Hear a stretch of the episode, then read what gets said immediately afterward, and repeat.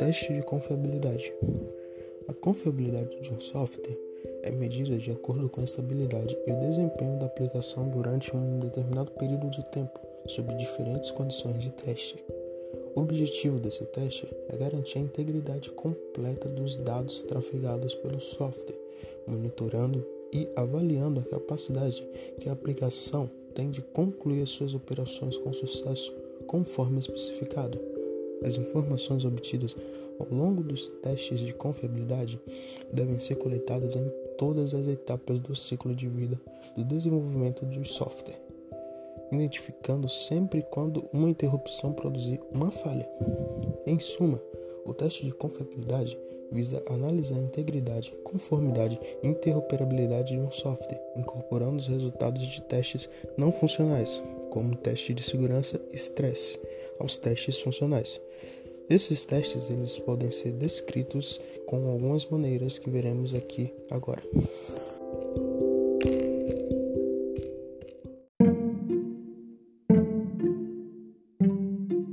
Primeiro, recuperabilidade. O software é capaz de voltar a funcionar após uma falha? Segundo, maturidade. Com que frequência a aplicação apresenta falhas inesperadas?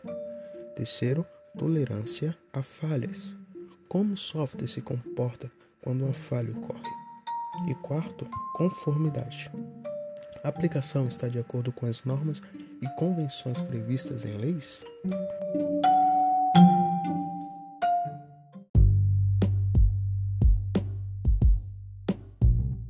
teste de confiabilidade é considerado caro em comparação com os demais citados ao longo de todo esse podcast. Isso porque pode envolver outras técnicas de teste. Sendo assim, torna-se primordial executá-lo de forma planejada e estruturada. Então, veremos aqui como executar os testes de confiabilidade.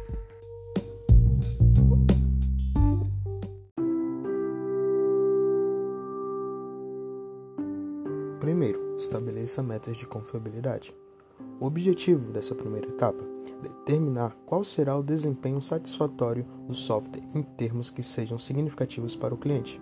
O ideal é que todos os envolvidos no ciclo de vida do desenvolvimento estejam cientes da priorização dessas metas.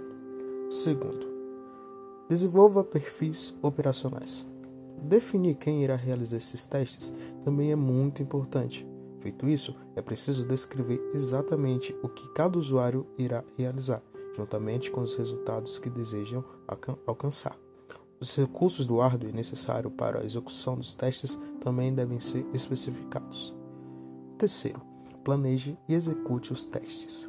Esse terceiro passo visa levantar os dados necessários para a execução dos testes, bem como verificar as exigências dos requisitos atribuir as responsabilidades de acordo com os perfis operacionais e, por fim, registrar todas as informações obtidas ao longo da execução dos testes de confiabilidade.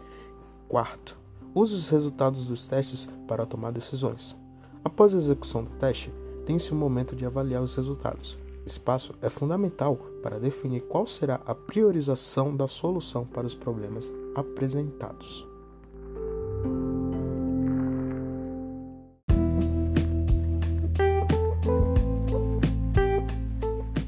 A execução desse tipo de teste pode fornecer inúmeros benefícios ao software. Então veremos aqui as vantagens do teste de confiabilidade.